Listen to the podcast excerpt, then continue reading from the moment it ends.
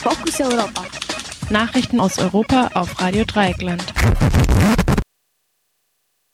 Die Fokus Europa Nachrichten am Freitag, den 29. Oktober. Zunächst der Überblick.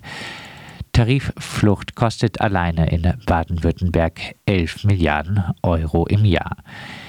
Klage gegen Staatstrojaner im Umfeld von Journalistinnen und WhistleblowerInnen. Ehemalige SpitzenpolitikerInnen fordern gerechte Impfstoffverteilung. Sudan. Anhaltender Widerstand gegen Militärputsch vom Montag.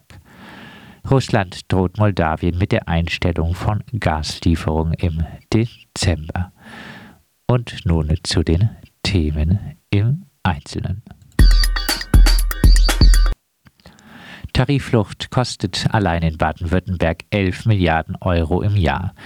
Auf Grundlage der Daten des Statistischen Bundesamtes hat der DGB den Schaden errechnet, der durch mangelnde Tarifbindung und Lohndumping in Baden-Württemberg zusammenkommt.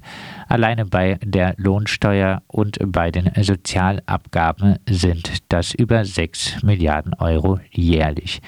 Dazu kommen noch einmal über 5 Milliarden Euro verlorenes Nettoeinkommen. Wer nach Tarif bezahlt wird, hat im Jahr gut 1800 Euro mehr auf dem Konto. Bei Teilzeitbeschäftigten sind es im Schnitt sogar über 3100 Euro. Bei der Teilzeit wird offenbar am meisten getrickst. Es sah nicht immer ganz so schlecht aus. Im Jahr 2000 wurden noch 68 Prozent der Beschäftigten in Baden-Württemberg nach einem Tarifvertrag bezahlt. Im Jahr 2019, neuere Daten fehlen, waren es nur noch 48 Prozent. Klage gegen Staatstrojaner im Umfeld von Journalistinnen und WhistleblowerInnen. Die Organisation Reporter ohne Grenzen, das Whistleblower-Netzwerk und einzelne Journalistinnen haben mehrere Klagen gegen Staatstrojaner im Umfeld von Journalistinnen eingereicht.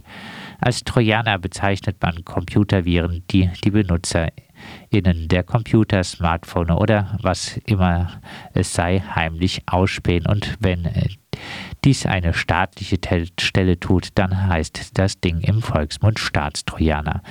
Im Juni hatten CDU, CSU und SPD ein Gesetz äh, durchgebracht, das den Einsatz von Staatstrojanern durch 19, die 19 deutschen Geheimdienste, so viele sind es, wenn man zu BND Und MAD die Verfassungsschutzämter von Bund und Ländern dazu zählt, erlaubt. Da es sich um eine Überwachung durch Geheimdienste handelt, müssen die Betroffenen nicht im Verdacht stehen, Straftaten begangen zu haben oder zu planen. Die KlägerInnen glauben nicht, dass deutsche Geheimdienste gezielt Journalistinnen ausspähen. Sie könnten aber betroffen sein, wenn ihre Informantinnen ausgespäht werden. Außerdem weisen sie auf das Problem des Rechtsextremismus innerhalb der Sicherheitsbehörden hin. Sehr kämpferisch gaben sich die KlägerInnen nicht. Martin Kaul von Reporter ohne Grenzen sprach von einem freundschaftlichen Akt in Richtung Sicherheitsbehörden. Sie fordern einen Bereichsschutz, wie er für Rechtsanwältinnen gilt, auch für JournalistInnen. Die Nachrichtenwebseite netzpolitik.org weist in diesem Zusammenhang darauf hin, dass die Klage das Hauptproblem mit dem Staatstrojanergesetz gar nicht berührt, dass nämlich der Staat, um seine eigenen Trojaner zu platzieren, die Sicherheitsarchitektur schwächen muss, anstatt die Privatsphäre seiner Bürgerinnen und zwar aller seiner Bürgerinnen zu schützen. Damit macht er sich auch zum Komplizen von Kriminellen und von ausländischen Geheimdiensten. Mehr den Kern der Sache trifft die Verfassungsbeschwerde, die die FDP im Juli eingereicht hat. Damals bezeichneten Mitglieder der FDP-Fraktion das Gesetz als eine fahrlässige Gefährdung der Sicherheit im digitalen Raum. Ehemalige SpitzenpolitikerInnen fordern gerechte Impfstoffverteilung. In einem offenen Brief an den italienischen Regierungschef Mario Draghi fordern 160 ehemalige SpitzenpolitikerInnen aus vielen Ländern eine gerechte Verteilung der Covid-19-Impfstoffe.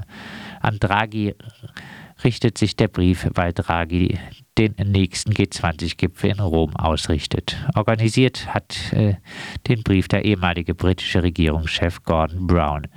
Der Brief zeichnet ein trübes Bild von der Verteilung der Impfstoffe. Von den 6 Milliarden produzierten Dosen ging 70 Prozent an eine Handvoll Länder. In Ländern mit niedrigen Einkommen wurde gerade mal 2 Prozent der Bevölkerung bisher geimpft.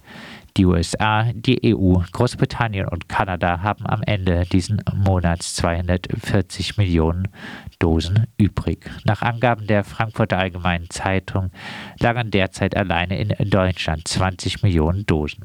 Täglich werden deutlich weniger als 200 Dosen 200.000 Dosen verimpft.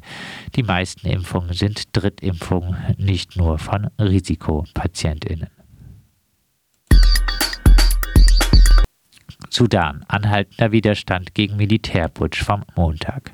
Auch am Donnerstag hielten die Proteste gegen den Militärputsch von Montag in Sudan an. Nach Angaben des Senders Al Jazeera sperrten GegnerInnen des Putsches in der Hauptstadt Khartoum Straßen mit Barrikaden aus Stein, Müll und brennenden Reifen. Die meisten Geschäfte seien aus Protest gegen die Putschisten geschlossen. Indes hat der unter Hausarrest stehende bisherige Regierungschef Abdallah Hamdok zu Massenprotesten am Samstag aufgerufen.